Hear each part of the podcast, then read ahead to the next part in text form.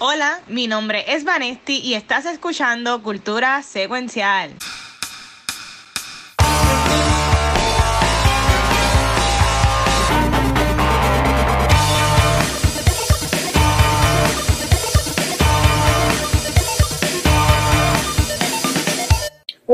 Saludos y bienvenidos a otro episodio de Cultura Secuencial. Mi nombre es Vanesti y venimos con un episodio súper bueno y divertidísimo como toda la semana. Pero antes de comenzar, quiero que mis chicos se presenten. Yeah, mira, aquí está el que va a traer la bandeja de croqueta y celito lindo para el que de cumpleaños, hechizo.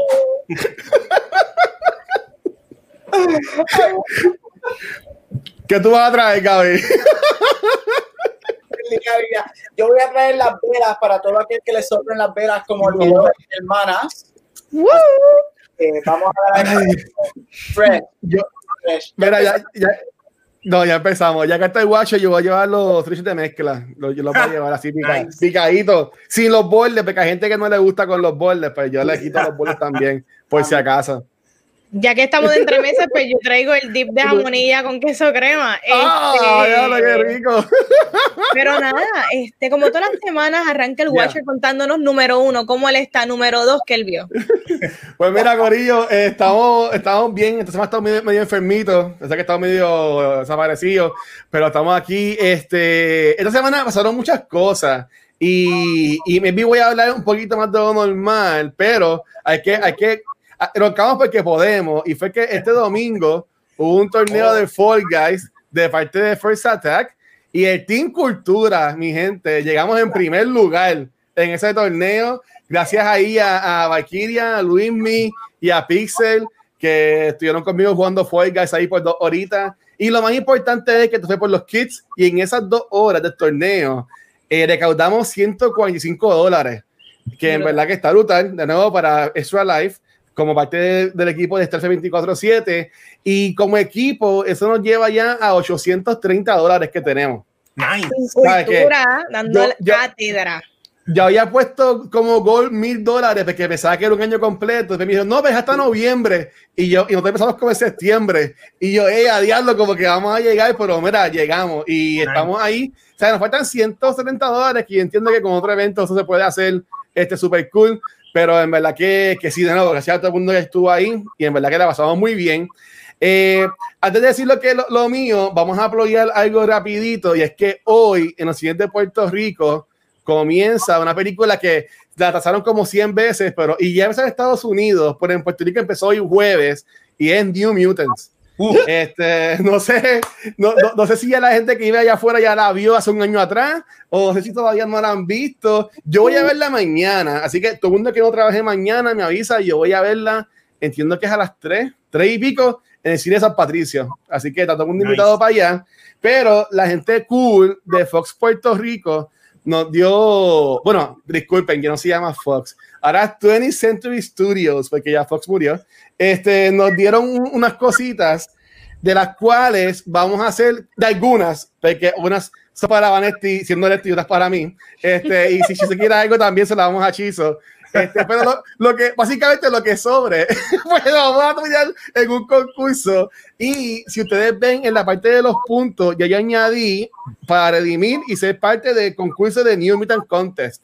Esto va a correr desde hoy a el jueves que viene, que vamos a grabar el hermoso episodio de Halloween de Cultura Secuencial, que vamos a hablar sobre Blind Manor y Hill House, que básicamente tienen toda esa semana para redimir los puntos y como siempre ponemos esos tickets en un sorteito y sacamos el ganador o ganadora. Pero para que vean básicamente lo que tenemos, ellos nos dieron una bolsa, así que no sería un unboxing, sería un unbagging, no sé cómo lo quieran poner.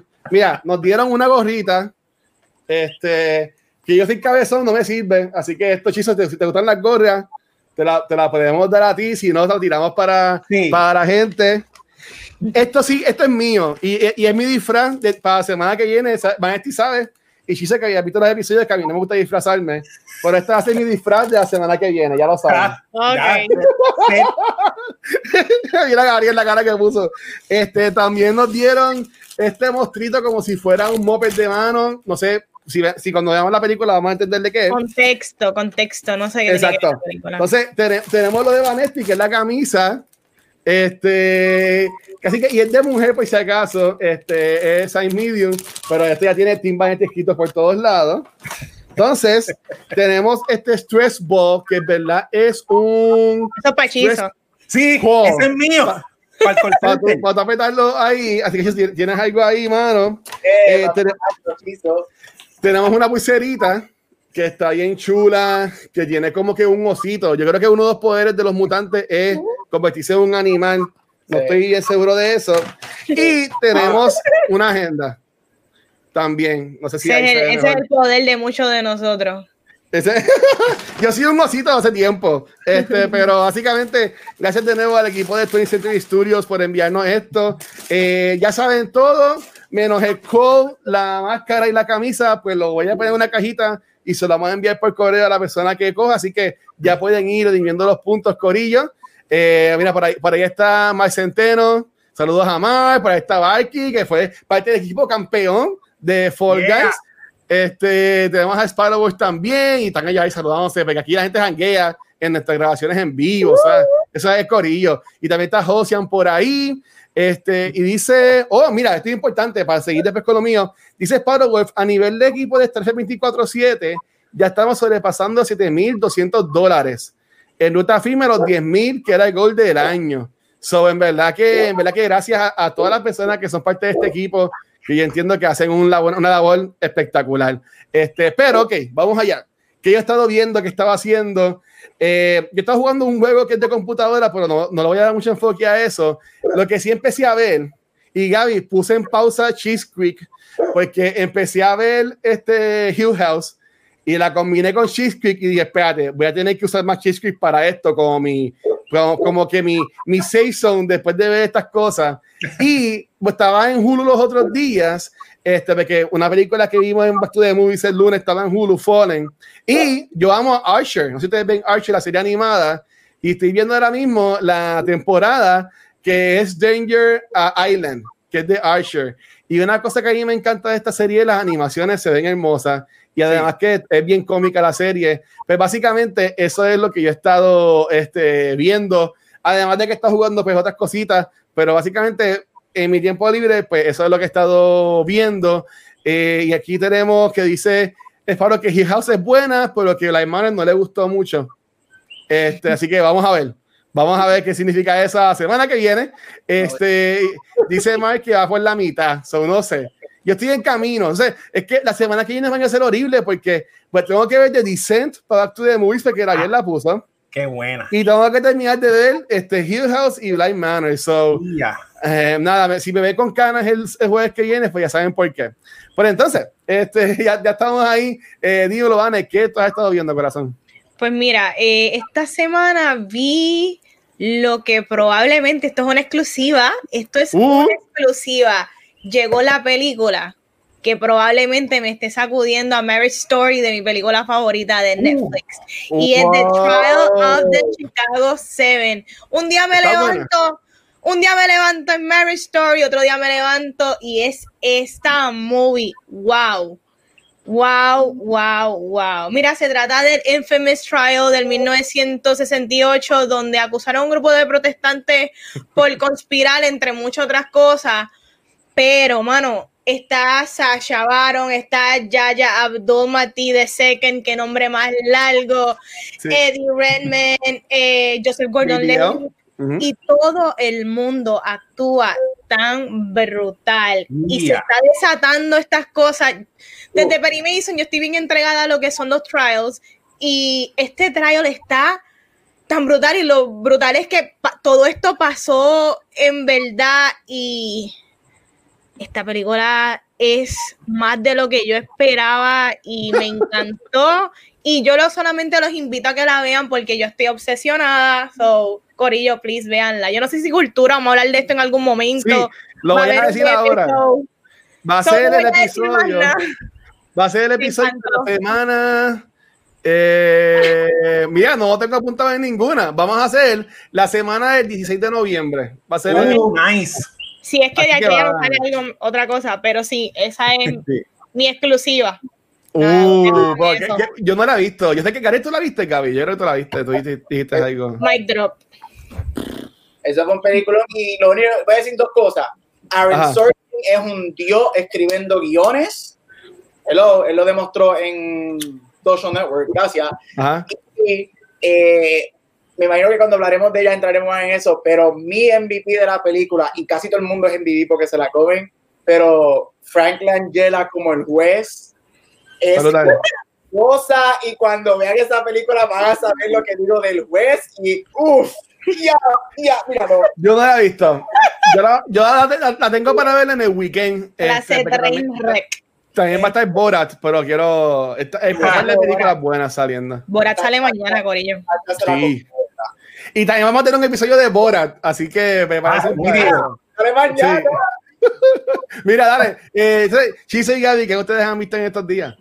Pues mira, este, yo vi eh, del Ah. 2016, sigo en las películas de Halloween, una película indie bien low budget que se llama Terrifier del 2016. Qué Y es cosa de más que básicamente en la noche de Halloween, luego de que dos amigas están jangueando, que están bajando la nota, se meten en una pizzería de estas 24 horas para bajar un poco la nota y se encuentran a este payaso que es un eh, demonio de Halloween que sale en esta noche para matar gente, que se llama Art the Clown. Y él lo que hace es pues matar a todas las personas que están despiertos en esa hora en la calle. Lo que quiero mencionar de esta película, esta película es bien, bien, bien low budget, que parece fan film. Pero algo mientras la estaba viendo, algo que me daba cuenta como fanático del horror, y es que en el género del horror, yo no sé si en otros géneros como drama, comedia, acción, esto se Ah. da mucho, que la cultura de horror es tan fanática que hay un montón de que ellos hacen sus películas y son independientes, sí, son bien low budget, pero la- la- las presentan en Netflix, las presentan en Shudder, en Amazon Prime. Inclusive ellos, esta película, este como, como pegó tanto, ellos en la página de ellos tiraron esta edición Steelbook, eh, edición especial que Ay, la tiraron la semana en, en diciembre. Y Qué la cosa más creepy. porque esto es el equivalente a cuando tú vas a las convenciones de cómics, los cómics locales, pero en versión película. Y yo dije, oye, mano, en eso, eso pasa mucho en el horror y después se convierten en directores famosos y qué sé yo. La película va a tener secuela. eh, me gustaron los efectos, las matanzas están bien gufiadas. El payaso ya se está convirtiendo dentro de los fanáticos del horror en un icon. eh, eh, en, el, ¿Es en el mundo, en el mundo de, de, ¿verdad? De- de- del horror como tal. Lo más que me gusta del payaso es que en las almas son cosas de ferreterías de la casa que la saca de una funda de basura. Y, mano, está bien nítida. La pueden alquilar, está cuatro pesitos por ahí. Y eso fue lo que vi, este, Terrifier.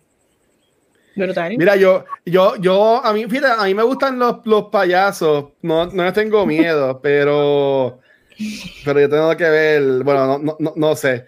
Mira, este, Gaby, me está diciendo, te pregunta este Sparo que qué estás bebiendo. Ah, solamente cafecito. Hoy, hoy estoy. hoy- después de este podcast tengo que seguir siendo adulto y trabajar. Tengo una noche de Ok, Ok, Pero- mira, y, el café, pero el café puede tener algo. ay, Dios mío. Y tú, Gabriel, que has estado viendo, mano. Mira, este, un, este, un honorable mention a un año que todo el mundo pensaba que iba a ser un desastre en el cine y aparentemente Ah. Netflix viene a salvar porque Netflix en los últimos 5 o 6 días lo que te ha tirado es trailer tras trailer, trailer tras trailer tras trailer. Y Ujú. todos se ven espectaculares, así que chequete en YouTube todos los trailers que Netflix ha tirado, vienen películas excelentes, buenísimas. Un, otro honorable mention al debate que acaba de terminar. Lugar es una diosa, ella se jugó la noche, ella explotó a los otros dos, aquellos que todos sabemos. Pero mira, nada, este, Ah. hoy voy a hablar un poquito de, porque no sé si sabían que eh, estamos en un momento No. de elecciones, no sé si sabían eso. Oh. Este, ya, yo sé. y hoy sí que voy a hablar un poquito, este, hoy todo lo que voy a hablar es política, pero esta semana el, estamos en la época de los remakes y de los reunion specials y whatever y bla, bla, bla. Y HBO nos tiró el primero esta semana con el especial de West Wing, este, que fue un especial que hicieron para sacar a la gente a votar. Si nunca has escuchado o has visto The West Wing, The West Wing es considerado, considerado como uno de los mejores dramas ever made para la televisión. Corrió del, si no me equivoco, el 99 al 2005, 2006. Este, este special, este, lo que cogieron fue cogieron uno de los episodios este, de esa serie highly, más highly regarded o uno de los que se considera mejor de la serie. Ok. Tomaron en estilo Broadway, hicieron una obra, lo hicieron en stage Wow. y, y es, es, es, un- es una obra, un teatro, este, y hacen ese episodio a estilo obra, en donde tú ves los sets moviéndose y ellos caminando por los sets, una cosa espectacular. Este, regresaron Martin Sheen, Rob Lowe, Alison Janney, Drew Hill, um, Janelle Mul- Mullaney, Richard Shipp y Bradley Whitford, que son los, este, el cast original. Este, Sí. regresaron para el episodio y tenemos la nueva edición de Sterling K. Brown, este, en el special, este, él hace el papel de Leo, este, ya que el actor que hizo Leo, John Spencer, muere Sí. antes del último season de West Wing cuando saliera, Ujú. él terminó el show. Mira, excelente episodio. Si no has visto West Wing, este, yo le he dicho a mucha gente que no lo ha visto que vean el, el, el, el especial porque eh, Yo no la he visto. es un escándalo. Tampoco. Ah, no necesitas no, no necesita West Wing para verlo. Es un, es un standalone episode, es un standalone special. Este, es un episodio que tiene que ver con votaciones, es un episodio de la serie. Ellos vieron ese episodio que hay unas elecciones esa noche y es todos ellos esperando los resultados de, la elec- de esa elección especial. Este, y a mí como fanático de ese show, que tengo ese show en DVD y tengo un Blu-ray Special Edition de ese show completo, lo tengo doble porque ¿por qué no gastar chavo? Así que Eh, mí me Qué gustó mal les va. 15 años desde que ese show se acabó y lo que más a mí me encantó es que no se siente que hayan pasado 15 años.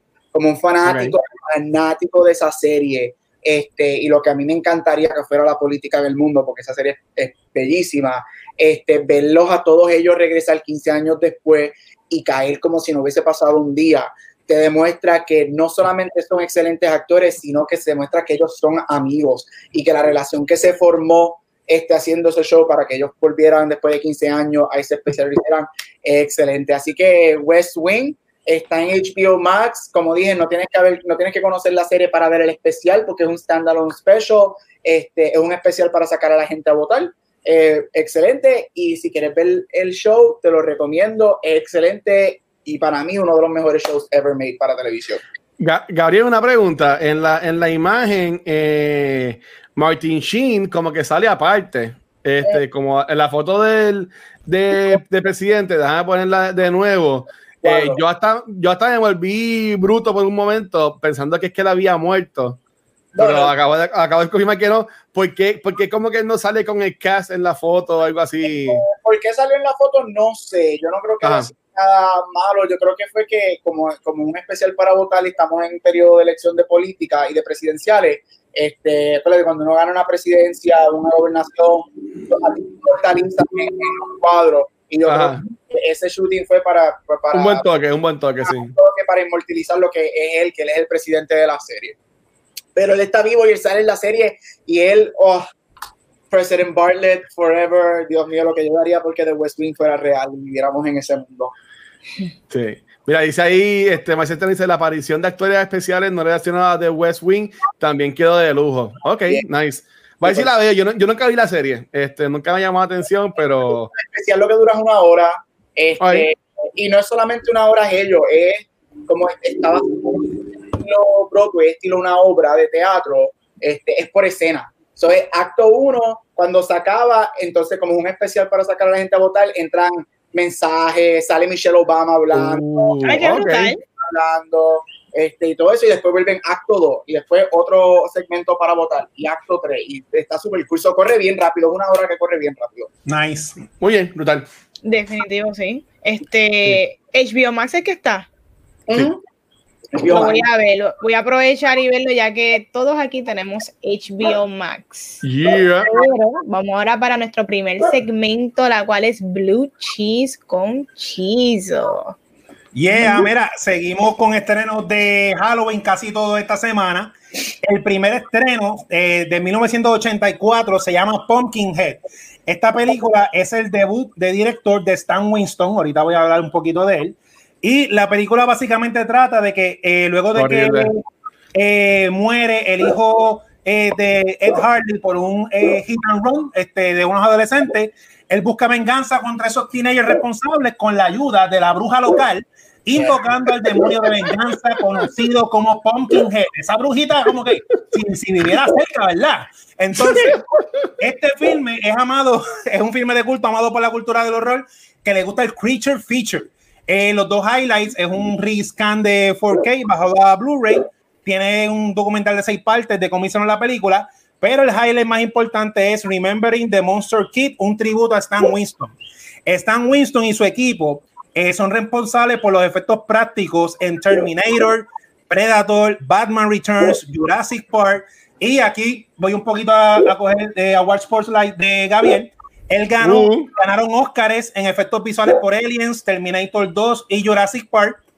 Y creo que el último trabajo que hizo antes de fallecer fue eh, que John Favreau, como Neldo, lo contrató para hacer el traje de Iron Man. Así que es uh. una leyenda en, el mundo de los efectos prácticos. Ese es la el primer estreno y él dirigió esa película. Eso es lo importante de, de Pumpkinhead. El segundo estreno de Running Flicks, una película exclusiva del streaming service de horror Shudder, este, que ahora ese streaming service hizo un contrato con AMC Channel, que yo no sabía que tenía un canal y ahora pues, están unidos por 8.99 al mes. Se llama Hound. Esta es escrita y dirigida por Scott Beck y Brian Woods, que son los escritores de A Quiet Place. Y la dirigen también ellos. O sea que tenemos aquí dos directores que han trabajado en otras cosas, debutando como director. Esta trata de que en Halloween un grupo de amigos se encuentran en una casa embrujada de estas medio los budget que se anuncia como que es extrema, que promete que, que, se van a alimentar de tus grandes miedos. Y ellos entran escépticos, una casa que no se ve como que con mucho production value, pero la ah. noche se vuelve mortal porque poco a poco se van enterando que las pesadillas y el staff dentro de la casa embrujada son fucking locos que te quieren matar. O sea, en la cueva el lobo, literalmente. Entonces, el único special feature que tiene es el making de la película, pero me interesa porque solo escribe de A Quiet Place, así que me interesa mucho esa, esa versión de cómo ellos hicieron, ¿verdad? La película. Eh, la tercera película, como el título, como el título lo sugiere, ya las cosas de Navidad están en los pasillos de Walgreens y Walmart y de Disney el estreno anual a finales de octubre con un nuevo cover cada año de Nightmare Before Christmas. Hermoso. Con Jack Skellington, cuando en medio de su tediosa rutina de horror descubre el pueblo de la Navidad y se pompea para hacer algo nuevo en Halloween Town.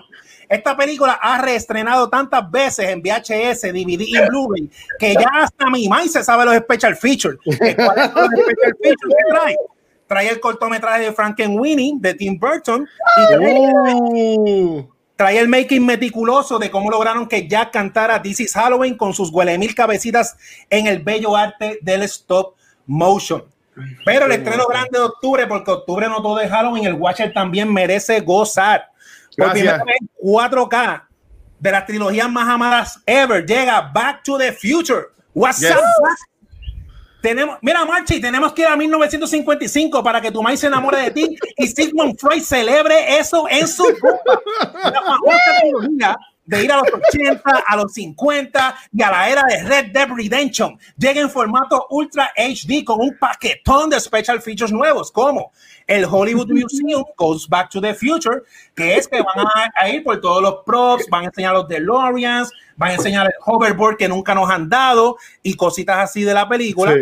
El segundo es el New Back to the Future Musical, Musical Behind the Scenes, que es un documental de tres partes hablando del musical ese, que fíjate, estoy bien curioso. Yo no, no he caído un musical, pero yo, yo viajaría cuando se acabe todo esto para ver ese. Y el otro, que es los eh, Alternate Future, los Audition Tapes, que vamos a ver tapes de audiciones de actores que en ese momento no eran famosos, que no escogieron para los personajes, como Billy Zane y este, eh, Ben Stiller, que audicionaron para diferentes personajes de la película, y los vas a ver y el documental para los nerdos, nerdos, nerdos, que puede sobrevivir a las, a las películas, y es que se dedicaron a hacer, así como lo de los Mythbusters, hicieron un documental explicando todo lo que pasa, lo que pasaría si de verdad se pudiera viajar por el tiempo, y cómo eso el cuerpo lo aguanta, los traumas, si sobrevivimos, si sobrevivimos, si no. Así que eso es una buena conversación para cuando se acabe el COVID en una barra que nadie te va a hacer caso. Y nada, esos son los, los cuatro estrenos de esta semana. Me encanta. A mí me encanta como Chizo explica las películas. Eso está brutal. Parece un commercial. A pensé que iba a traer a Sigmund Freud a la conversación. Yo, yo no podría pegarme una hoverboard de esa porque la mía se pegaría al piso, la mía no flotaría, no sé. ya lo sé, que hacer la próxima. Sí. Yo quiero, yo quiero ver los special features de Back, de Back to the Future porque ahí hasta Avengers lo utiliza como si fuera real science, así que brutal. Sí. Eh, Sí, Ay, es no. bien. Yo, yo voy a decir, mira, en Back to the Future, me he visto, todo el mundo lo sabe, pero a los que no sepan, eh, Michael J. Fox no fue el Mary McFly original. Este, él, él entró después y si tú buscas en YouTube, hay escenas grabadas con el primer actor, eh, que yo entiendo que fue lo mejor que hicieron cambiarlo a Michael J. Fox, pero yo pero yeah. Grabaron dos Uy. semanas y a las dos semanas le dijeron, ¡fuera! Qué papelón, qué papelón. Mira, pero ¿sabes qué para dónde vamos? Déjame echar un poquito No. de perfume. Vamos ahora para Award Spotlight con Gaucho Gram. Ay, Dios mío. Esto- el value está cabrón, ¿sabes? la Aquí- nena del bizcocho. Ay, Dios mío. Aquí los intros, las descripciones, esto está, está un point hoy. Ay, Dios Dale, mío. dale. Shout out al video del bizcocho y las hermanitas. I'm sorry, esa nena es una diva. Esa nena es lo que yo quiero ser cuando yo crezca en algún momento. Jalón de pelo, ya tengo fresh. Este, gracias a Dios yo no tengo hermanos ni hermanas. Este, esto nunca me pasó. No, mira, rapidito hoy, dije ahorita que iba a hablar de política, este, Ah. así que escogí tres películas este, que tienen que ver con política. Este, y la primera que voy a mencionar es una película del 2008 que se llama Milk. Este, Milk este, trata sobre la historia de Harvey Milk, el primer político abiertamente gay este, en California y en los Estados Unidos en ganar este, algún puesto político este, electo por, la, por las personas. Este, la película cuenta su historia desde sus comienzos este, en este, mudarse a San Francisco, este, cómo él entra a la política, hasta pues desafortunadamente que es asesinado por uno de sus compañeros congresistas este, Wow. del Office Building. Este, la película interpretada, fue escrita por Dunstan Lance Black este, y protagonizada por Sean Penn. La película fue nominada a ocho Oscars, incluyendo Mejor Película y Mejor Director, Mejor Actor, Mejor Escritor, este, Mejor Guión, disculpa, y ganó dos, este, Mejor Actor por Sean Penn cuando gana su segundo Oscar y Dunstan Lance Black gana Mejor Guión Adaptado, este, lo que, y da uno de, para mí, uno de los mejores um, speeches ever en la tarima de los Oscars, en el escenario de los Oscars. Él fue el primer escritor abiertamente gay en ganar el Oscar. Este, Wow. La película es preciosa, la película cuenta con una actuación que yo sé que él ha sido nominado por 127 Hours y whatever, pero yo creo que una de sus actu- mejores actuaciones que James Franco nos ha dado es en esta película. Ok. me ha encantado verlo nominado para el Oscar. Él hace uno de los amantes de Harvey Milk y, este, y, y te presenta el trauma de lo que era ser este, abiertamente gay en los 60 este, y los 70. La película es bellísima, la película es triste al final, obviamente, pero basada una vida real. Y lo importante de esta película es que te presenta lo, el, el impacto de una figura, no solamente este, para la comunidad este, gay y queer, sino para la política en general. Sin Milk, muchas cosas no hubiesen sucedido en los 60 y los 70, este, especialmente en lo que nadie sabía que, iban a entrar una, que íbamos a entrar en una época donde el VIH y el SIDA iban a salir en los 80. Este, es tremenda película, es un small, small drama, este, no es aburrido para nada, mueve bien rápido, así que si no lo has visto, Milk del 2008 de Gus Van Sant, excelente. Este, mi segunda película es un poquito más atrás en el tiempo, de 1946, llamada All the President's Men, interpretada donde vemos a Robert Redford y a Dustin Hoffman. Qué chamaquito se ve, Dios mío. Chacha, eh, chacha, como, llu- como llueve. Este, paréntesis, Robert Redford, energías para él, acaba de perder a su hijo, su hijo falleció ayer o antes de ayer. Este, Ah, wow. este, él, y él y su hijo este, crearon uno de los festivales más grandes del cine eh, en el mundo, Sundance Film Festival, así que eh, Oh. muchas vibras, energía, este, vibras y energías para, para, para Robert. Esta película fue nominada a ocho Óscares, ganó cuatro, incluyendo actor secundario, este, guion adaptado, production design y sonido. Fue nominada a mejor este, película, mejor director y varias otras.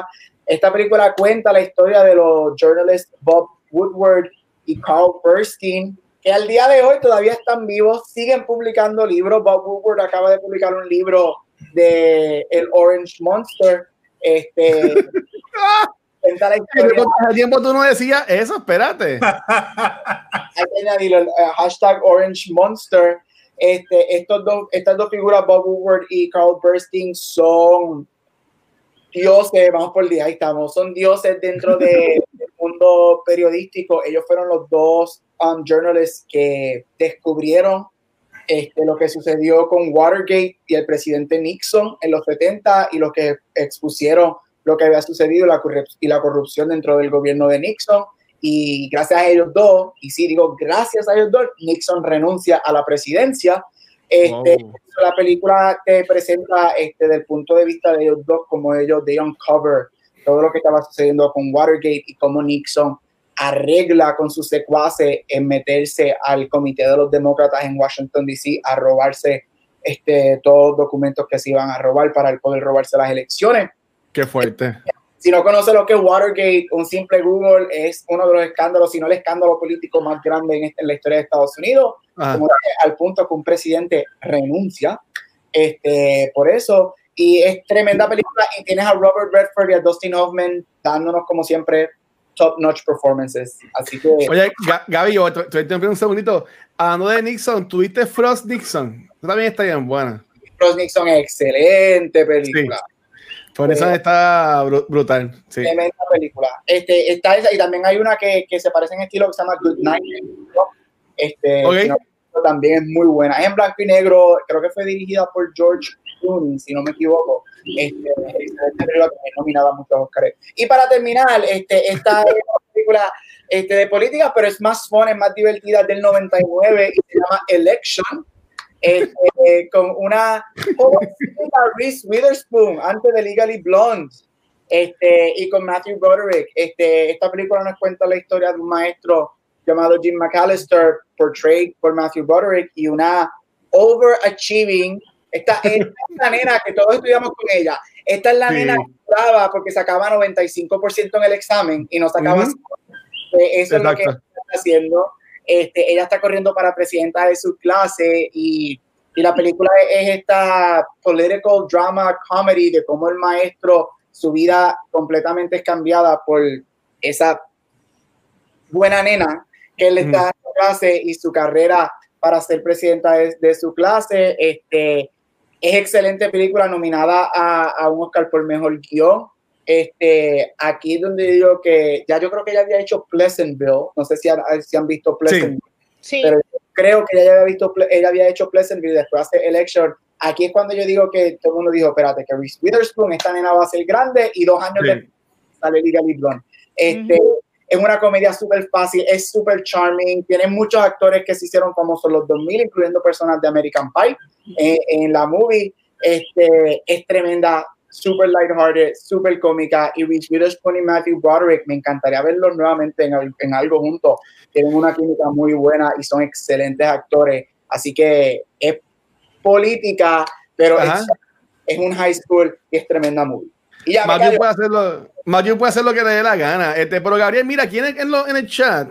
Este, mm. Nuestro compañero Luismi del, del Dogao, de 20.000 otros podcasts, él pone en el chat, no sé por qué, que va a haber Cats.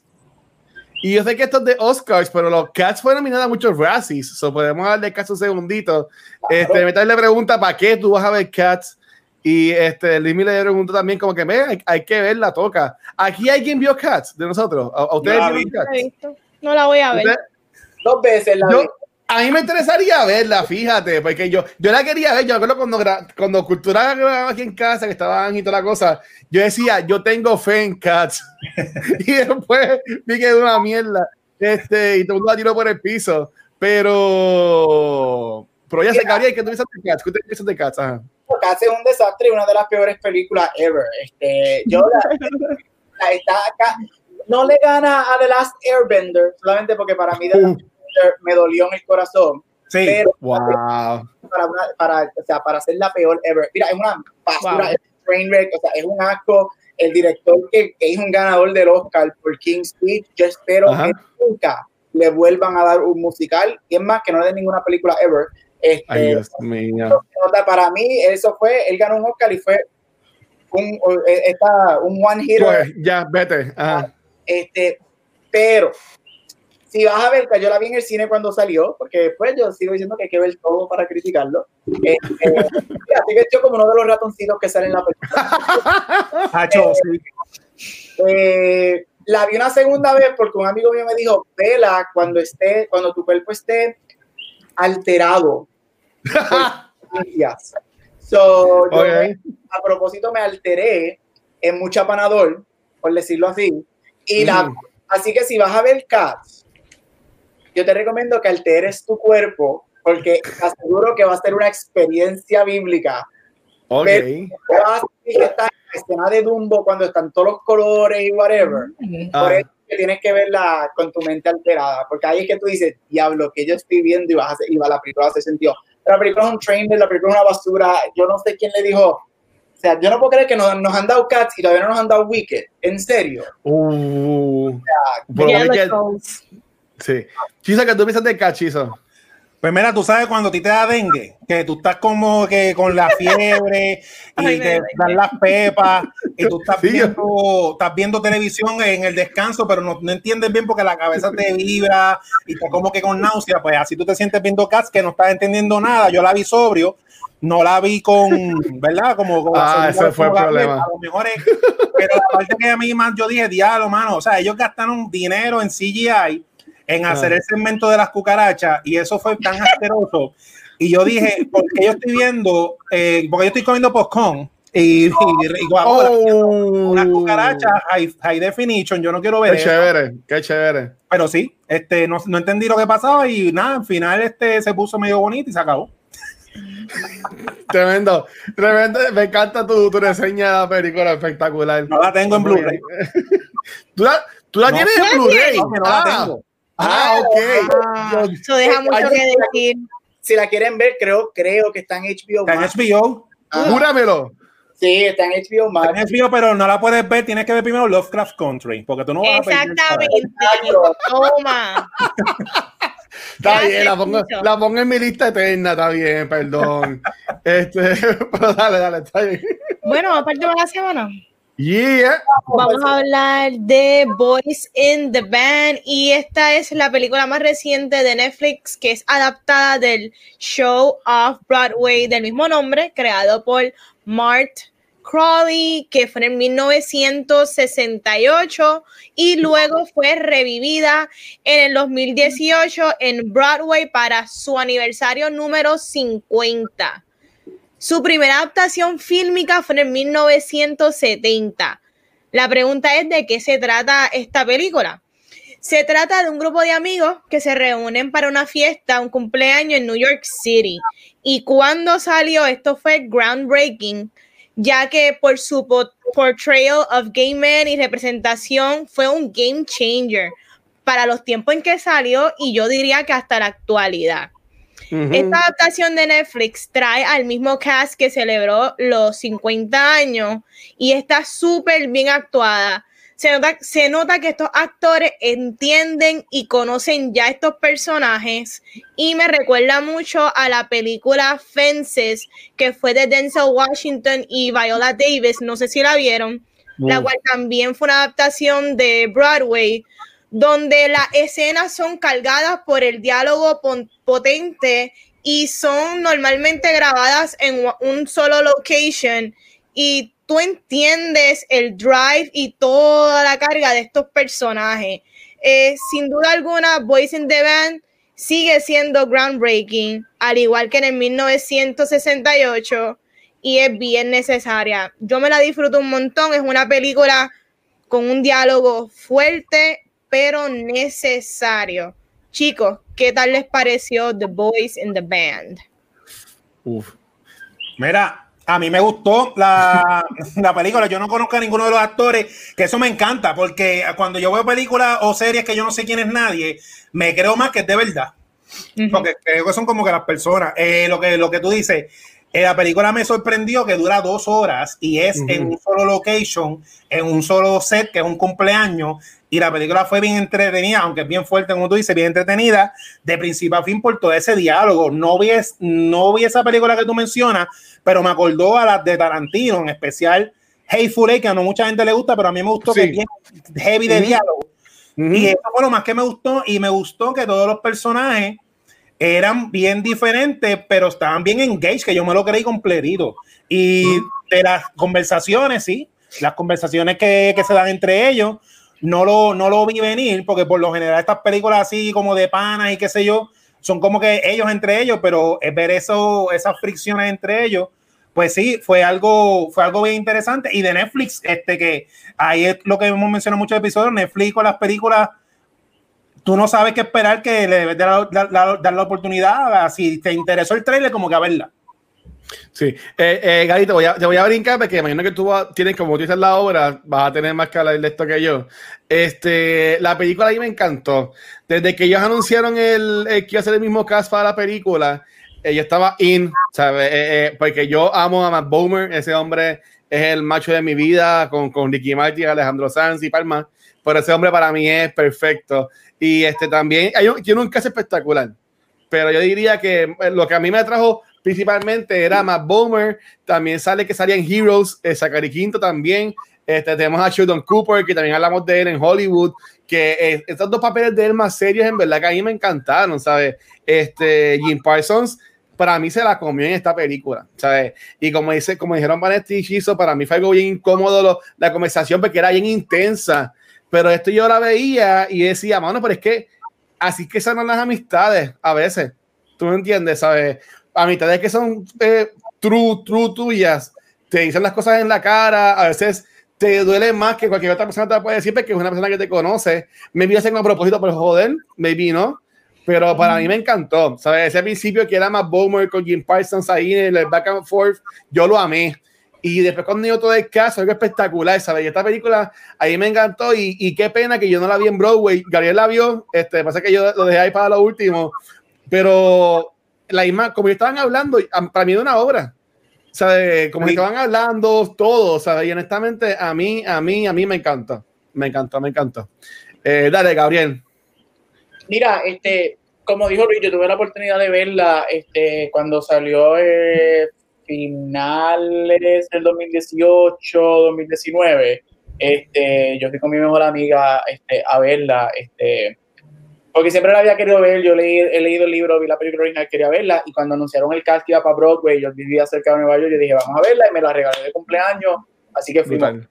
Este, yo, algo que a mí me gustó, que algo que a mí me encantó de esta película, es que normalmente no musicales. Musicales transferidos a películas son más fáciles porque tú tienes más para hacer con un musical que con una obra. Pero cuando tú transfieres obras de Broadway al, al cine, son bien tricky y son bien hit and miss. ¿Por qué? Porque una obra está escrita no para verse en un film, está para verse, está escrita para verse en persona en un setting. Este, yo creo que ahí es donde películas como Fences, que a mí me encantó y las actuaciones están espectacular. Una de mis de la película Fences es que no, no transfieren mucho el, el, el, stage a la movie. Y es porque es bien tricky. O sea, el stage son dos horas tú en un, en un escenario manejando algo. Pese a por lo menos Fences tenía, se movía un poquito más fuera de la casa. Pero aquí yo tenía miedo de la película. ¿Por qué? Porque toda esta película es en el apartamento. Este, Está brutal. Este, exacto. pero como tú vas a hacer, como tú vas a hacer dos horas de una película en un apartamento sin que sea aburrida, sea monótona, este, y, y, y, no salga de ahí. Yo creo que el beneficio que tiene la película, que a mí me, me encantó muchísimo, yo le doy un 9 de 10, este, es mm. dos cosas principalmente. El que el director Joe Mancello, que sale en Hollywood, es el asistente, el que hace el asistente en Hollywood. Yo lo amo. Falleciendo de cáncer al final, que nos tiran ese mm. Este, él fue el que dirigió la, la, la, versión de Broadway. Y él, yo creo que el fuerte de que lo dejaron Ryan Murphy, que todos ellos han trabajado juntos en The Normal Heart, Hollywood, otras cosas, le dijo, dirige esto, es producido por Ryan Murphy, dirígelo porque ya te tienes la experiencia. Y segundo, aquí es donde yo digo que la diversidad funciona cuando tú lo haces bien.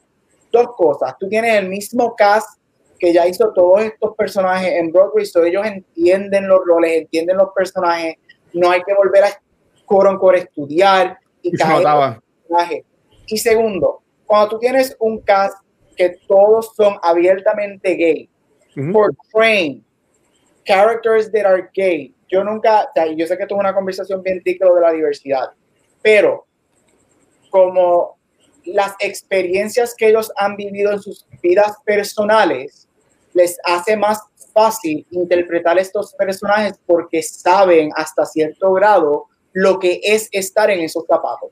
Y yo eso se ve en Swing magníficamente. Yo que tuve la oportunidad de ver ambas, para mí no hubo ninguna diferencia en las actuaciones en stage y en la película. Brutal bueno, es cuando yo digo que aquí eso es lo que yo quiero de lo que es diversity en casting. Y cuando tú haces un casting que entienda y cae dentro de los roles.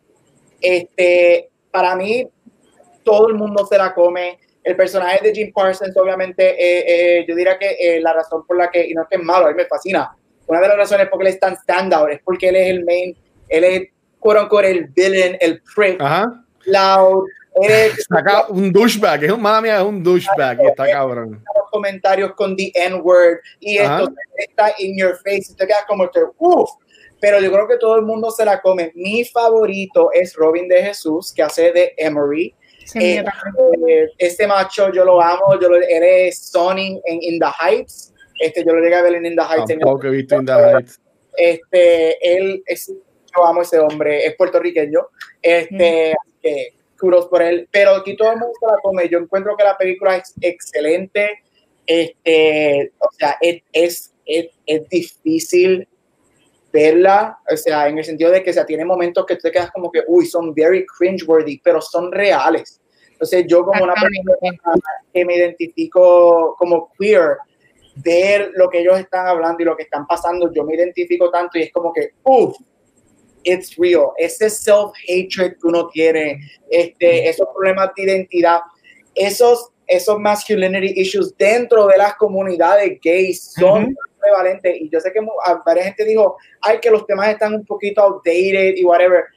Yo, de mi perspectiva, no pienso eso. Al día de hoy, los mismos issues de este, self-hatred, de masculinity, de yo no soy importante, de que yo me caso, tengo hijos y nunca voy a salir del closet. O sea, eso todavía existe en pleno Yo creo que la película captura eso perfectamente y es elevada por todos, todos los actores y lo que ellos, al ser abiertamente gay, no me voy a cansar de decirlo, traen a esos roles. Yo, definitivamente. Yo tenía, quería decir algo de, de, lo de Gabriel dijo, porque vi muchos issues en cuanto a que la gente no querían que esta película saliera o se hiciera, por eso mismo de que ellos sienten que hay ciertos portrayals que, que maybe no, like they don't move forward, o maybe no es estereo, como que muy estereotipado, pero, ah. pero es que este es real people, ¿me entiendes? la, la, gente es bien diversa, dentro de cualquier comunidad hay de todo. So, Yo no entiendo cuál es el issue de que la gente no le gusta que se vea reflejado ciertas personas, quizás con malas o buenas intenciones, cuando esta es la realidad y lo vemos en todos los lugares. Hay, Somos distintos dentro de lo que sea, ¿me entiendes? Que e, eso es lo que no, no entiendo que hoy día se está viendo bien marcado que, ah, no, pues como quizás no es la no es la imagen más chula de que represente, pues no, pero, pero es la realidad y hay de todo. ¿Qué tú piensas de Gabriel? Ah. Mira, yo, yo, yo estoy de acuerdo. Yo encuentro, yo encuentro que yo, yo, puedo ver este, el por qué gente cuando presentan estos tipos de temas queer y whatever, tengan un poquito de que no todo el mundo es así, esto es bien 80 o esto es bien 90, esto es estereotipos, pero la realidad es que hasta cierto punto, mira, no, y esto no lo digo de buena ni mala forma, lo que dice no son estereotipos, son realidades. Yo, personalmente, yo me he movido por el espectro completo. Hay momentos en mi vida que yo he sido súper afeminado, he tratado de ser super masculine, este, este, aquello. Yo tengo amistades que son super fem, este, amistades trans, amistades yo soy uno que me pinto las uñas y no me, o sea, y yo creo que eh, eh, ese, esa idea de que no se debe o que todavía tiene, hay issues con gente de que presenta eso, entiendo el por qué, porque en los tiempos de antes solamente nos presentaban eso.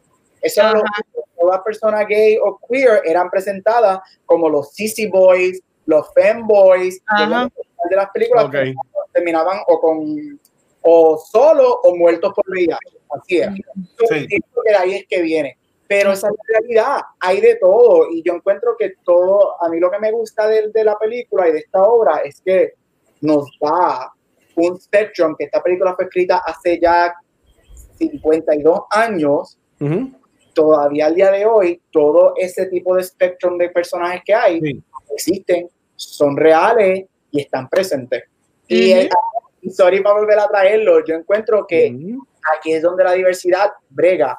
Otro, personas que no fuesen gay, para mí no hubiesen traído la autenticidad, por más que sean en la actuación, que estos actores trajeron a estos personajes, porque yo que todos ellos, y he leído muchas entrevistas de ellos, todos ellos han pasado por issues de esconderse, masculinidad, este, aceptación, self-hatred, y ellos viven eso. Ellos no están actuando, ellos están viviendo su experiencia.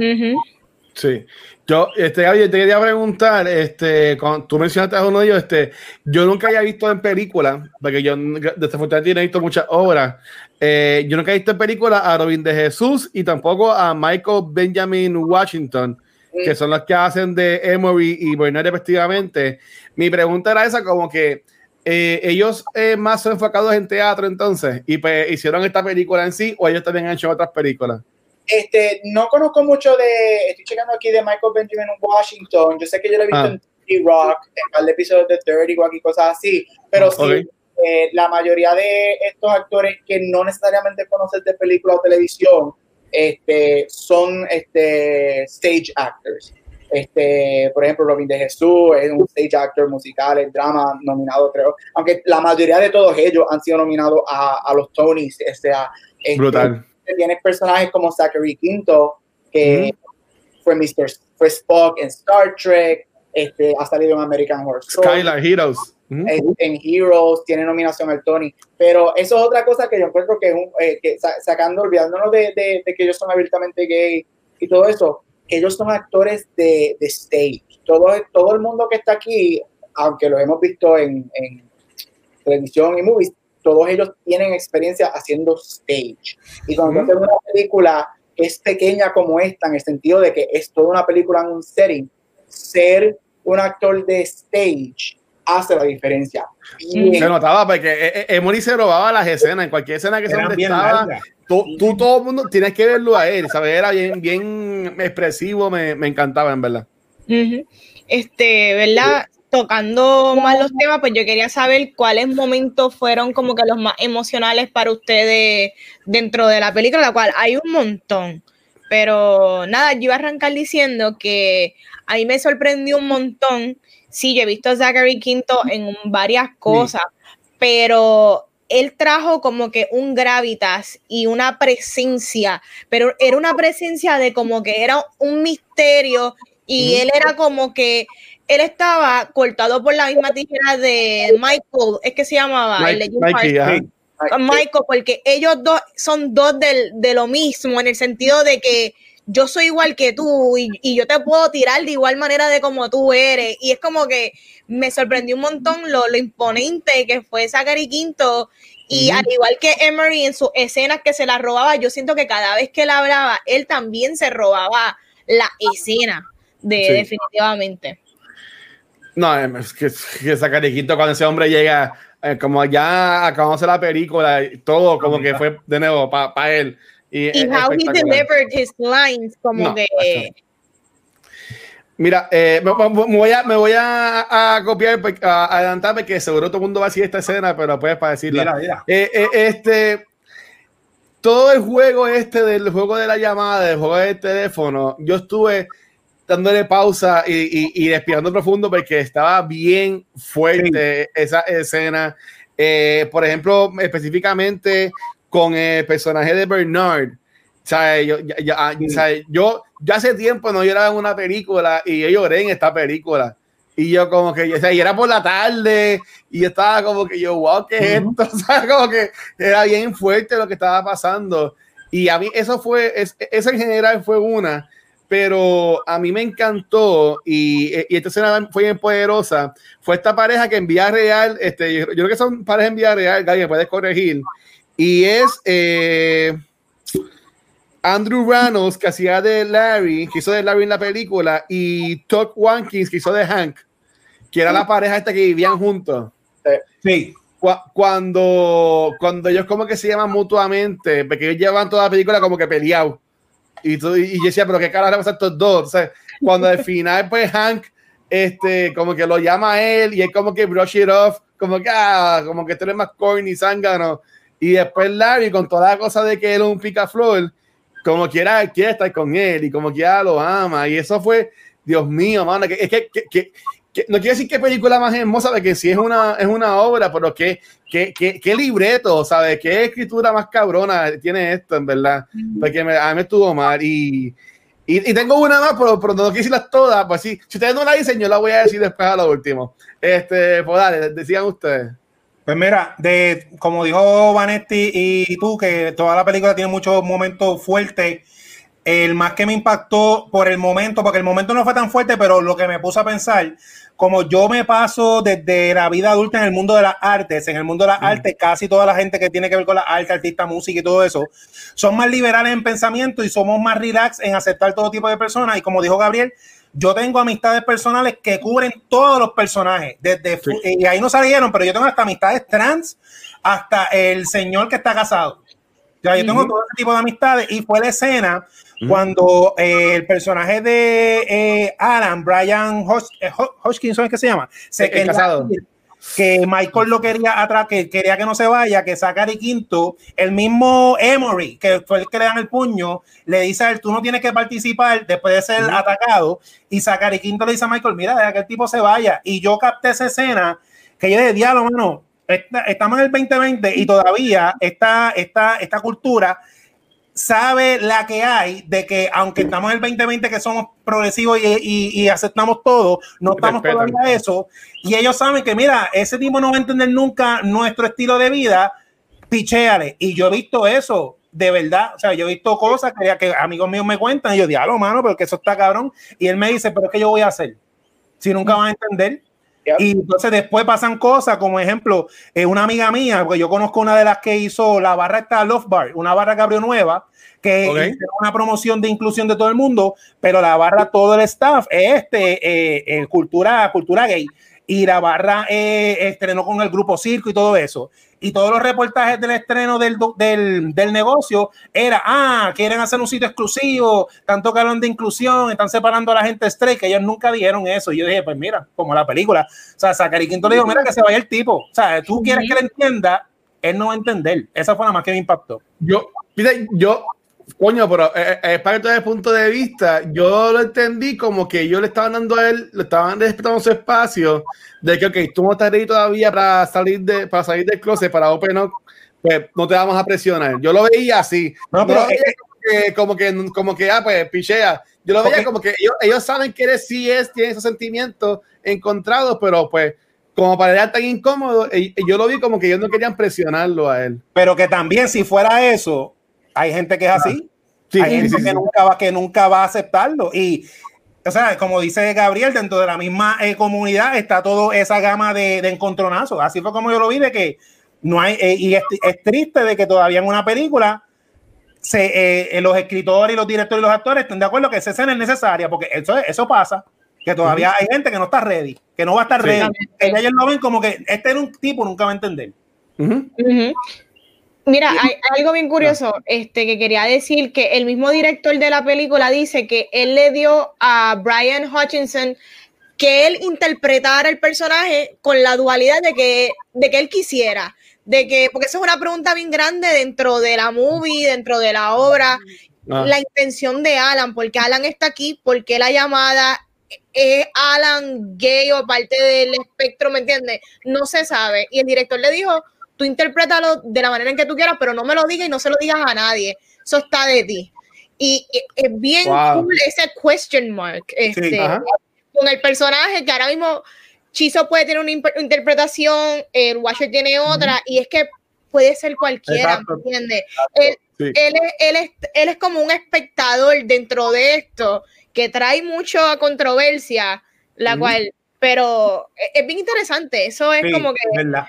Algo bien cool, pero sorry, Ga- Gabucho, No, es que no, no, no. voy a decir eso porque está bien interesante. No, Y- es que y- Y él se va y tú nunca, y tú nunca sabes que, que es real, así es la vida, ¿sabes? Ujú. hay, hay- hay momentos que se acaba la conversación y tú nunca has todo lo que querías hablar y te quedas, pero güey, ¿qué fue lo que pasó?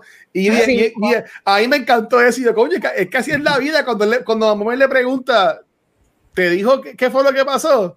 Y él dijo, no, y yo, diablo, hasta eso, es como que yo, decía, esto, esto, esto es un jangueo de pana full, ¿sabes? Y, eh, pues nada, eh, Gabriel, dale, perdón. No, eh, me encanta. Yo creo que después de Emery, este, Alan es, es mi personaje favorito. A mí siempre me ha gustado este personaje y es por eso, es por la, por la ambigüedad que como no nos da una contestación concreta, este, depende de dónde tú veas ese personaje y también depende de cómo tú, o eh, refiriéndome a las personas que vean la obra, vean la película, lean- lean el texto, depende cómo tú te identifiques Así mismo. depende de tu identificación, orientación Ujú. sexual, género, whatever, es que tú le vas a poner un quote unquote, no me gusta mucho esta palabra, pero label al personaje de Alan. ¿Mm? Exactamente. Mm, eso está súper. Tú vas a ver lo que tú quieras Me con encanta esta conversación. Ah, y eso es lo que a mí me fascina de ese personaje. Y al mismo tiempo que este personaje siempre ha sido uno de los más controversiales dentro del texto y de la obra, para mí también es uno de los más grandes y mi segundo favorito por eso.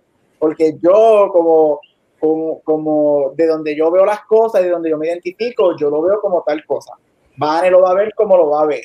Chis igual y a mí me fascina. Pero volviendo a lo de mi escena favorita, mira, este, todas las escenas, pero a mí me encanta mucho, este, ya después cuando mundo se va, ese, esos dos minutos de ese breakdown de, de ah, diablo.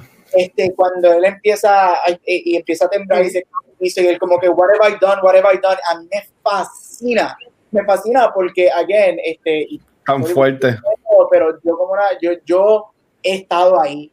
O sea, porque nosotros, yo, yo lo digo, nosotros, este, nosotros los gays estamos cabrones y no, y se podemos ser y dentro del ambiente podemos ser los más hijos de putas también. Y, y hemos Ah. estado en ese breakdown de él, este, a mí me, me mató. O sea, es como Ya. que, oh, o sea, y es como que ese, ese just change, de él se levanta, I'm gonna go for a walk.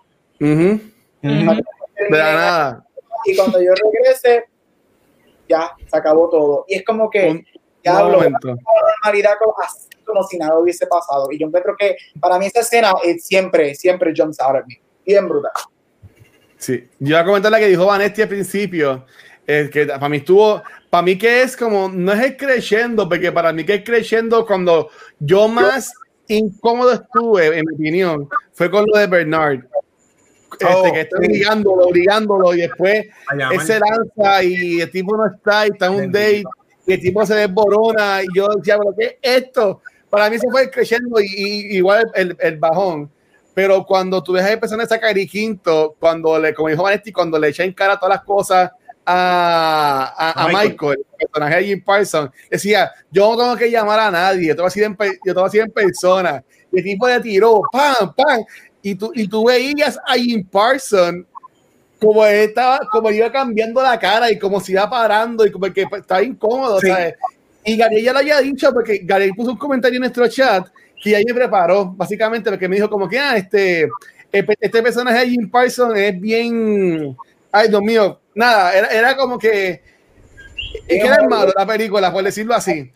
Este, y, y verlo, ver al malo de la película, como le rompen las barreras, le rompen la armadura que tiene puesta, para mí eso estuvo tan espectacular. Y de nuevo, Zachary Quinto a mí me encanta como actor. Yo sé que mucha gente no le gusta las películas de Star Trek, la- las nuevas, a mí me encantan. Pero, pero ya, en verdad que ese hombre, ¿sabe? A- a- Actorazos y brutal. Eso, eso quedó brutal.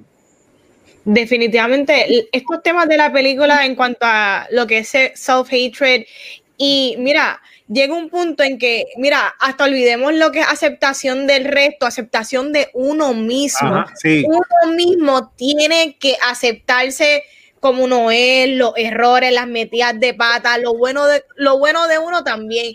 Y el cómo uno cargar con este propio odio, esta propia no, esta aceptación, te afecta en todos los sentidos de tu vida. Y podemos ver en el personaje como el de Michael, que se te sale por los poros. Llega un punto en que tú, él se da un palo, porque él está controlado por un buen rato, pero él se da el palo y se le sale. Sí. Se le sale todo lo que él está aguantando. Yo no lo veo, yo no lo veo al tanto como el villano de la película per se. Es que él tiene mu- muchas cosas, muchos- sus propios demonios, la cual, pues quizá obviamente con sustancias, como todo, pues llega un punto en que estas cosas salen on the surface y tú eres como un volcán y esto explota y sale y luego no hay, no hay control. Y pues eso. Bueno, y, no, y eso se ve muchísimo, y esta película eh, se ve mucho porque habla de todos nosotros como seres humanos nos tenemos que tenemos madura como dijo Luis, este para pues para sobrevivir y para hacer lo que tengamos que hacer. Si tú empiezas a añadirle estas intersecciones este, de identidad, como por ejemplo, Iván, voy a mencionarnos a todos, por ejemplo, o sea, Vane, tú eres mujer, tú tienes que ponerte una armadura por encima de la normal porque tú eres una mujer, ya hay unas, unos biases solamente porque tú eres fémina. Este, Yo que, que me identifico dentro del spectrum queer y gay, este, yo me tengo que poner otra armadura encima este, porque soy gay. Este, todos Ujú. nosotros nos ponemos este, la armadura porque Sí. somos latinos. Este, o sea, empiezan a añadir todas estas intersecciones de tu identidad. Eres mujer, eres gay, eres negro, eres latino, eres afeminado. Y, Ujú. y eso lo vemos en ese personaje de, de James- lo vemos en todos los personajes Claro. Sí. Personaje que verdaderamente utiliza la, la película y la obra para presentártelo es el personaje de Jim Parsons. Es ese personaje es como tú creas una apariencia, este, no necesariamente porque tú quieras, sino porque la sociedad te obliga a hacerlo y también el contexto de cuando la película, en, en- en la época que la película es hecha. O sea, en ese contexto tú tenías que sobrevivir. No es que ahora no tienes que sobrevivir, pero y las, no es que las cosas no están difíciles, pero así está por un paso, son más simples que en los 70. Ujú. Eh, y, y- y todas esas armaduras se forman. Yo creo que el personaje de él lo hace y cuando eh, entran todos estos personajes, especialmente Starkey y Quinto, y empiezan a, a romper sus columnas y joderlo y destruirlo y, y, y, y- y tú ves a alguien, yo creo que a todos nosotros nos ha pasado, tú ves como alguien viene y te está poniendo en un espacio de vulnerabilidad que tú no Ujú. quieres estar cosa que tú vas a hacer. Tu primera reacción es sobrevivir y defenderte. Claro. Y eso Ajá. es lo que hace. Atacar. Sí. Antes, para que me vengan a joder a mí, mejor jodo yo primero. Y ahí Claro. y suelta y suelta y suelta y suelta y suelta. Así, así yo lo veía. Y suelta con todo el mundo porque él quiso acabar con el grupo entero. Sí. y tira, pero, y tira a matar. Todo el mundo la va a pasar mal aquí. Hasta Ah, el pobre Emery. Emery, que es un pan de Dios. Sí. No, eh, y, y, y, ¿sabes? Y, yo digo que esto se, yo lo vi tanto como, como un, un, jangueo de personas así de, de close friends, porque todavía a Emory, que para mí era el que más le metieron durante el transcurso la película, el que más cartazos cogió, en mi opinión, es Emory. Este, hasta, hasta que pasa lo de, lo de, lo de Bernard y después lo de, lo de Michael. Pero a pesar de cómo trataban a Emory, cómo le hablaban, el tipo estaba como que, mira la comida, mira, este, te serví esto, mira, quieres esto, mira, te busqué lo otro, ¿sabes? El personaje de Matt Bomer, eh, aunque, aunque Mickey era un cabrón, el tipo como que ya estaba ahí para él, como que, mira, yo, yo te yo te siempre traigo al, al pana tuyo, tranquilo, ¿sabes? Que, y, y así son las amistades, ¿tú me entiendes? Siempre en todo gorillo está el que es bien dado, el que, el que es el Emory, eh, está el que es el más bitchy fucker, por decirlo así, que sería entonces Michael, ¿sabes? Que yo, yo doy esa parte y en verdad que me, me, me, me encantó y honestamente, de nuevo, a mí esta película me voló la, la, la cabeza. Gabriel, tú que manejas más lo de, lo de awards y eso, ¿tú entiendes que Jim Parsons puede tener algún reconocimiento más allá por esta actuación o tú entiendes que es del montón? ¿Sabes lo que, lo que pasa aquí es que esto va a ser una situación um, a los Trial of Chicago 7. Y cuando ustedes vean, ya van a estirar vio y, va, y entiende lo que ya Ah. va a decir. Lo Yo la pasa- quiero ver.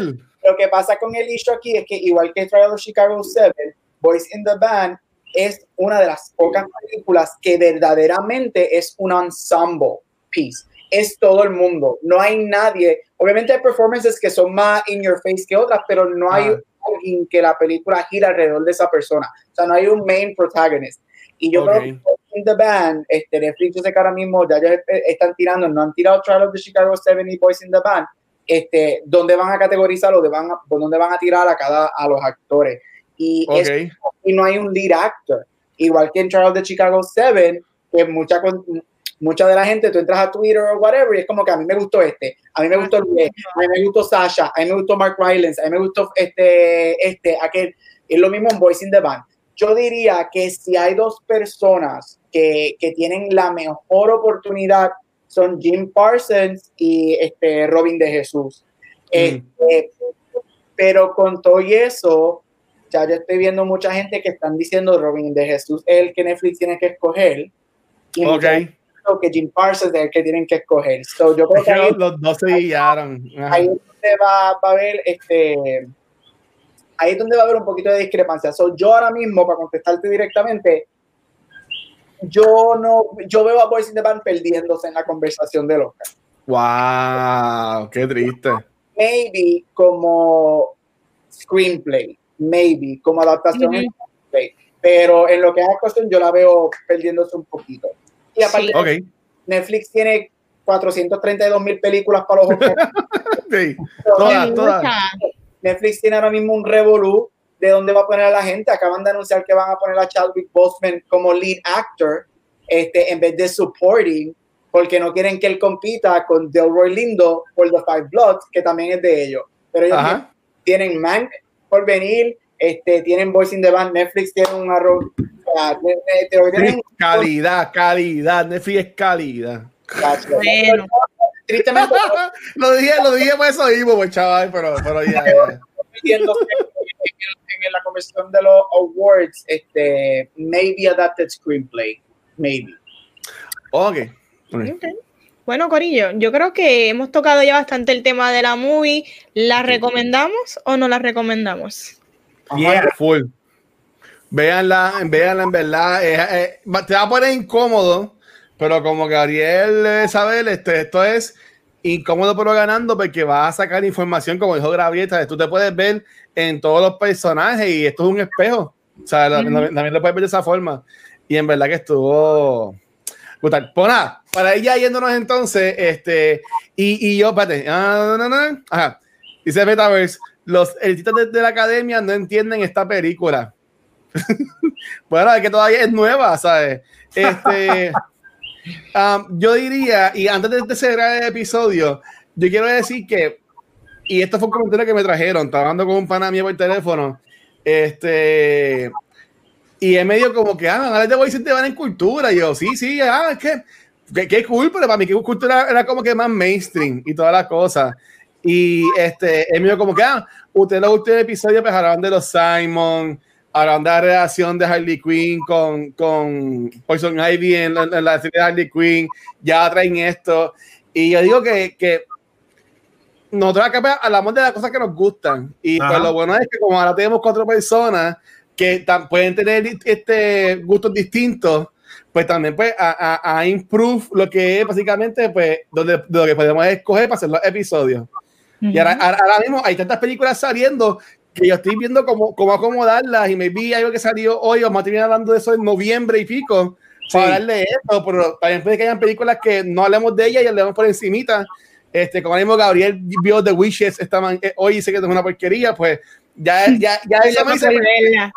podemos ponerla entonces. Este, pero que lo, lo que yo quiero a ustedes, a, ustedes- a ustedes tres, que en verdad que eh, gracias a ustedes, porque um, este, este, como hemos hecho muchas veces chavando, pues este soft reboot, para mí que ha sido un improve bien bestial en cuanto a la conversación y las cosas que estamos hablando aquí en el programa, so, en verdad que a mí me gusta un montón. Y, y, y, la, y la gente lo, lo ha dicho y los números de los podcasts también, porque han subido muchos los downloads. So, en Oh. verdad que, que es cool. Y, y sí, o sea, nosotros hablamos mainstream, porque eh, enfocamos en películas que estaban saliendo, pues es que ahora todo va a ser así en Netflix, ahora todo va a ser este, este streaming. So, so, Netflix yeah. es mainstream. Todo el Eh, mundo ajá. lo tiene, no entiendo. Exacto. ¿me entiendes? Pero Se que dijera me- que no es una película, cómo se usa. si se dijera que le estamos diciendo que vayan a Fine Arts a ver la película, Exacto. pero esto está ahí en la mano. Pero, Netflix es el guapa de los streaming. Exactamente. Ya, no, pero deberían- a decir algo, vamos a ser Ah. honestos, ya que estamos hablando de mainstream, whatever, versus más, muy, muy más pequeño, whatever. Obviamente estas películas, Boys in the Band, iba a salir en el cine, este, todas estas películas iban a salir en el cine. Yo te hace, todos sabemos que una película como Boys in the Band es tan nicho, es una película tan nicho, es so niche para ciertas personas, que esto una, al, al menos que tú hables de películas, tú Sí. no vas a ver Boys in the Band. Y a mí- el, el beneficio de lo que está pasando, algo si, si hay algo positivo de, de lo que es la estudio detrás del cine, Vela, vela. es que algo como Boys in the Band, que yo te aseguro que en el cine, primero que nada, por ejemplo, Puerto Rico lo hubiese llevado Fine Arts y quizá Plaza Plaza Las Américas, Montevideo y Plaza Carolina. Exactamente.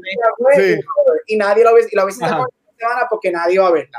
Ujú. Pero Netflix, todo el mundo, no hay, o sea, estamos encerrados en nuestra casa y la ponen. Y Boys in the Band creo que todavía está en el top 10 de Netflix. Que, que, eh, Sí. si hay algo positivo de esto es que películas que yo creo que en el cine se hubiesen perdido, las están viendo ahora. Y eso, eso dentro para el cine, dentro del COVID, eso es algo positivo. Y en verdad que, pues, a mí me encantó la película y qué bueno, y, y fue un buen palette cleanser para lo que vamos a hablar la semana que viene. Eh, de- desde ahora lo puedo decir, pues ya, ya hemos estado dando esto, esto muchos teasers. La semana que viene, este episodio de Halloween, vamos a estar hablando sobre Blind Manor y Hill House. Y después, la primera semana de noviembre, va a ser el episodio de The Boys. So, este, así que, Ariel, tienes que ver The Boys. Y ya. Este, Ya terminé el primer season, ahora empiezo el segundo season. Ok. Y, y después de The-Voice, pues tengo pautado para hablar de Chicago 7. Este, de- Yo sé que yo soy ¿Ah? parte del podcast, pero una pregunta. La semana que viene es de ambos, Hill House y Blind Manor. bueno, yo, yo estoy viendo las no cosas. es. O es, o es un mention de Hill House y enfocado en Blind Manor. ¿Verdad? Así. Yo- bueno, el nombre del episodio va a ser Blind Manor. Ah, pues Ah, está bueno. bien. Eh, Hill por eso como, House. estoy, como estoy sufriendo para ver las dos cosas, pues yo las menciono, porque hello, no, yo voy a hablar de las dos, porque si me están haciendo verlas, es para hablar de las dos. Ok, dale. Hill House, Hill House. Pero más un poquito de Hill House porque, y para enfocar, ok, está bien. Es que Sí, quería- no, pero, pero- pues se llama Blind Manor, se llama Blind Manor porque es lo que está más, más, más, más corriente y la gente es lo que va a llamar la atención. Este, pero nada, mira, esta semana en Cultura, para ya, ya despidiéndonos, eh, el lunes grabamos el episodio de Astu de Movies que hablamos sobre Fallen y a mí me, me ha sorprendido los downloads que este episodio ha cogido porque esta película no es una película que mucha gente sabe de ella, pero ha cogido un par de downloads en verdad, así que gracias a todo el mundo y espero que les haya gustado el episodio. El martes tuvimos el episodio de Noob Talks que estuvo William, el de Diabetic, que hablamos de Tabletop en Twitch, que estuvo bien cool. Y hoy jueves pues, grabamos lo que fue el episodio de Boys in the Band. Este, vamos a ver aquí, dice Sigma. Eh, Parasite no la vi en el cine, pues no quiere tirarme al Fine Arts. Uh, este, tienes a- a Parasite mm, todavía no la he visto, porque está en Hulu. Algún día la voy a ver. Eh, todavía ridículos. Mira, la semana que viene es Watcho Kaki Week. Sí, así mismo se va a llamar la semana, Watcho Kaki Week. Eh, they might different to very different type of stories. Pues no sé, estoy, estoy Yeah. todavía, estoy empezando a este House. Y de approach is different. Pues nada, este. Y gente, antes de irnos, eh, aunque esto no es parecido, no, no es cultura, pero si ustedes me conocen, además de cultura, yo también grabo otro que se llama De la Baqueta. Y yo quiero anunciar que De la Baqueta abrió su canal de Twitch. Y vamos a estar, y vamos a estar tirando los episodios en vivo en Twitch de La Baqueta, comenzando supuestamente de la semana que viene. Nice. Así que si lo quieren buscar, ya seguimos twitch.tv slash de la baqueta. Y eso no es nada, o sea, esto es para adultos y para gente que, que nada, no va a coger nada personal. Esa gente podcast. Pero para la gente nos estaba preguntando y pues nada, abrimos el Twitch y fuck it. Mira, mira, mira, ya llegó Rafa y justamente ya lo llegué a tiempo. so, vamos a estar ahí, así Fin que de la baqueta. bueno, lo pueden esperar ahí la semana que viene. Eh, Nice. Vamos a ver cómo, cómo sale eso. Pero ya en verdad, en verdad que me encantó este episodio, me encantó la conversación y porque están ustedes, porque si no, no pudo haber salido igual. Así que nada, chicos, este, ¿dónde los pueden conseguir? Comenzando con Bainsty. Bueno, ahí me consiguen Instagram y Facebook como Whiskey Witch of the East. En Busta me consiguen como uh. Siempre estoy tirando fotos, de vez en cuando video y post cool. Así que, mira, me pueden seguir, date la vueltita, disfruta un ratito. Mira, y para que tú veas que Vanesti es una influencer, Vanesti ha influenciado a Shizo, también tiene fotos sí, pre-podcast. ¿Sabes? Que eso está brutal, eso está brutal, es verdad que me, me encanta. Eh, sí, ¿dónde, ¿Dónde consiguen a ti, Shizo? Pues mira, a mí me consigues con Mar Centeno en Onda Nera, donde quiera que escuches podcast. En el episodio 15 hablamos de la película Gretel y Hansel. Y también me consigues en Chizo Comic en Instagram y en Twitter. Chizo en Facebook y en todas esas redes está el link de Chizo Fashion. Viste, te yeah. como en este season con el Chizo Fashion. Oh, Chizo, coño, la gente de publicidad tienen que llamar a Chizo. ¿Sabes? Chizo te bloquea todo de una manera espectacular. En verdad que, en verdad que sí. Este, Metaverse, no, aún no estamos en la lista de boricos en Twitch porque el canal lo abrí ayer, pero ya mismo, ya mismo lo pongo. Este, dímelo, Gabo. Este, aparte de cultura, me puedes conseguir en Back to the Movies, en todos los medios como Gabucho Graham. y la semana que viene Halloween, así que vengan a ver el episodio porque va, va a venir alguien en disfraz y va a hacer un disfraz super cool. Así que. Yo lo que te voy a pedir que el, el, jueves que viene tú vas a grabar con esa puerta cerrada. Porque yo no confío en ti. Y, y no es que fue el episodio tú pongas algo ahí en esa puerta y me vayas a asustar. Yo me voy. Y dejo ustedes estén grabando. yo, yo, me voy. Yo le voy a contestar a eso, es Neck Lady. No, nada. Yo voy a seguir acá. Mira, a mí me consiguen como el Watch en cualquier red social y nuevamente gracias al corillo de, de Twitch. Mira, dice Rafa, loco por ver la movie el lunes. No, yo no estoy loco por ver de Vicente, para nada. Yo no quiero verla, pero pues, este, si quieres ser tan cool como esta gente que estuvo hangueando con nosotros en Twitch hoy, tienes que ir a twitch.tv slash cultura secuencial, ahí nos puedes dar follow y si quieres ser más cool con nosotros, pues te puedes suscribir a este canal. Si tienes Amazon Prime Video, ellos te regalan una suscripción gratis al mes, que si no estás usando, pues la puedes tirar para acá. Y yo sé que poco a poco han entrado, así que están haciendo caso. Gracias por eso, yeah. por todo el cariñito. Pero a los bellos, a los lindos, a los daddies y a las mommies de Patreon, gracias por todo el apoyo. Si quieres ser tan awesome como estas personas que llevan apoyándonos más por un año o más, ve a patreon.com cultura secuencial, donde único puedes ver el after show. Y Gabriel, vas a hacer esta pregunta y tienes todo el permiso, si mi boarding está mal, de corregirme. Este, y la va a tirar siempre que sea bien, no me importa, whatever. Pero a mí me gustaría ver el after show de cuál es nuestra película LGBTQ favorita de todos los tiempos. Sí, eh, mira, yo, yo soy alguien okay. que yo, yo odio el abecedario ese porque hoy en día está okay. PTQLMNOño, PQRSTV, whatever. Por eso siempre digo queer y ya. Es que iba a decir cuál es tu queer muy favorita, pero no sé, como que de, ta, de, de, que si lo decía iba a decir, diablo, que fue. O sea, mejor no, pongo, ¿cuál es tu película LGBTQ favorita? Y yo no tengo problema porque cada día que me levanto hay una letra nueva en el acrónimo, así que ya yo me, ya yo me gendí. Bueno, pues ahora ese contenido lo puedes conseguir en patreon.com secuencial y Corillo. Chiso lo más seguro ya lo vio. Pero los after shows de ah, Back sí. to the Movies sí. cada vez están más y más intensos. Star Wars. Yo nada voy a decir que el, el, el, la, la, imagen del de, de after show de, de, de, de, de esta semana, Manetti, es Gabriel aguantando un deal que es un lightsaber. ¿Por qué aguantando eso? Tienes que ir a patreon.com slash cultura secuencial y ser nuestro Patreon para saber. Es, esa es la que hay.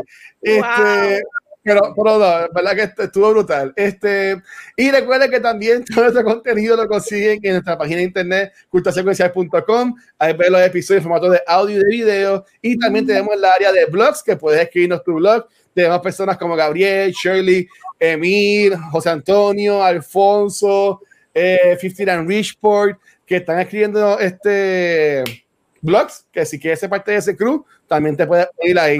Así que bien, nuevamente gracias y Vanetti, despídete de esto para irnos a grabar el After Show. Bueno, Corillo, hasta aquí otro episodio de Cultura Secuencial. Nos vemos la semana que viene y es nuestro Halloween special que lo hacemos todos los años, así que no se lo pueden perder. Espero verlos en Twitch Live para que sean parte de la conversación. Pago, pago. Sí, ya, bien, gracias.